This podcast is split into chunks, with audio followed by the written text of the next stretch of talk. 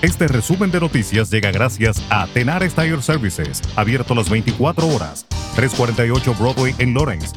Teléfono 978-327-6802.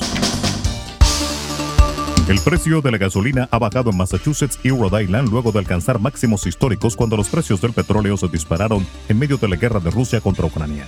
AAA Northeast dijo este lunes que el precio de la gasolina en Massachusetts bajó 9 centavos con respecto a la semana pasada con un promedio de 4.26 por galón.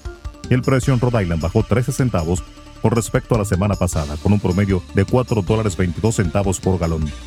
Los precios de la gasolina, que han alcanzado máximos históricos en todo el mundo, en Estados Unidos superaron los 4.25 este lunes, según el club automovilístico, justo por debajo del récord histórico de 4 dólares 33 centavos alcanzado a principios de este mes. En otro orden, uno de los cuatro infantes de marina estadounidenses que murieron en un accidente durante un vuelo de entrenamiento en Noruega era nativo de Massachusetts, revelaron las autoridades. El avión se estrelló en Noruega durante un ejercicio de la OTAN llamado Cold Response 2022 el viernes.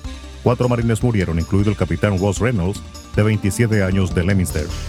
Reynolds se desempeñó como piloto y se unió a la Infantería de Marina el 13 de mayo de 2017 obteniendo condecoraciones que incluyen la Medalla del Servicio de Defensa Nacional, la Medalla del Servicio de Guerra Global contra el Terrorismo y la cinta de despliegue del Servicio Marítimo. Se avecina una ola de nuevas estaciones de carga para vehículos eléctricos en todo el país a medida que aumenta el interés en alternativas a los vehículos que funcionan con gasolina y podrían aumentar aún más debido a un aumento global en los precios de la gasolina. Aunque la mayoría de los planes estaban en proceso antes de que los precios de la gasolina aumentaran debido a la guerra en Ucrania, el momento puede funcionar a favor de los fabricantes de vehículos eléctricos y otros defensores de abandonar los combustibles fósiles. La compañía Boeing lamentó este lunes el accidente de uno de sus aviones modelo 737-800 en el sur de China. Aseguró estar dando apoyo a la aerolínea china Eastern que lo operaba y dijo estar preparado para ayudar a las autoridades chinas en la investigación.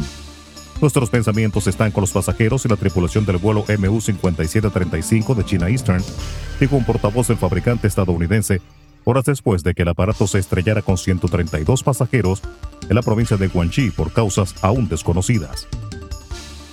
El registrador nacional de Colombia, Alexandre Vega, anunció este lunes que solicitará el reconteo general de los votos al Senado ante las dudas que han dejado los resultados de las elecciones del pasado 13 de marzo, cuyo escrutinio dio a la izquierda cerca de 400.000 votos más que los contabilizados inicialmente.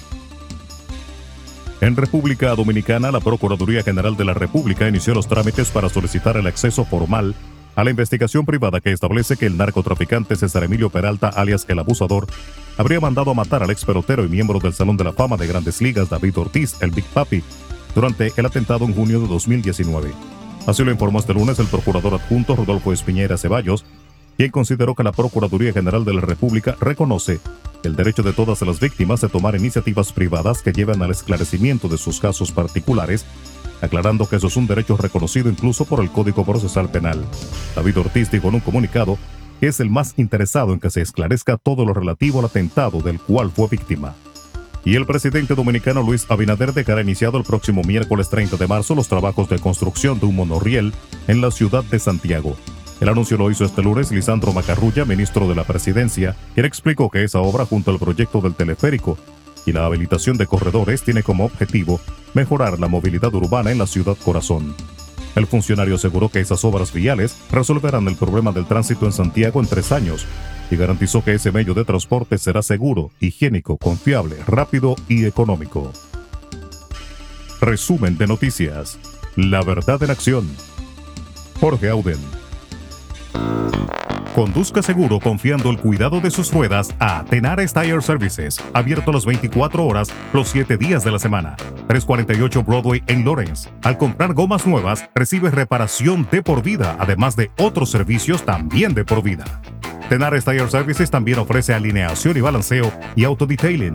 Las mejores gomas nuevas y usadas en Tenares Tire Services, con el trato afable de Brian de Peña y su equipo. Tenares Tire Services, 348 Broadway en Lawrence. Teléfono 978-327-6802.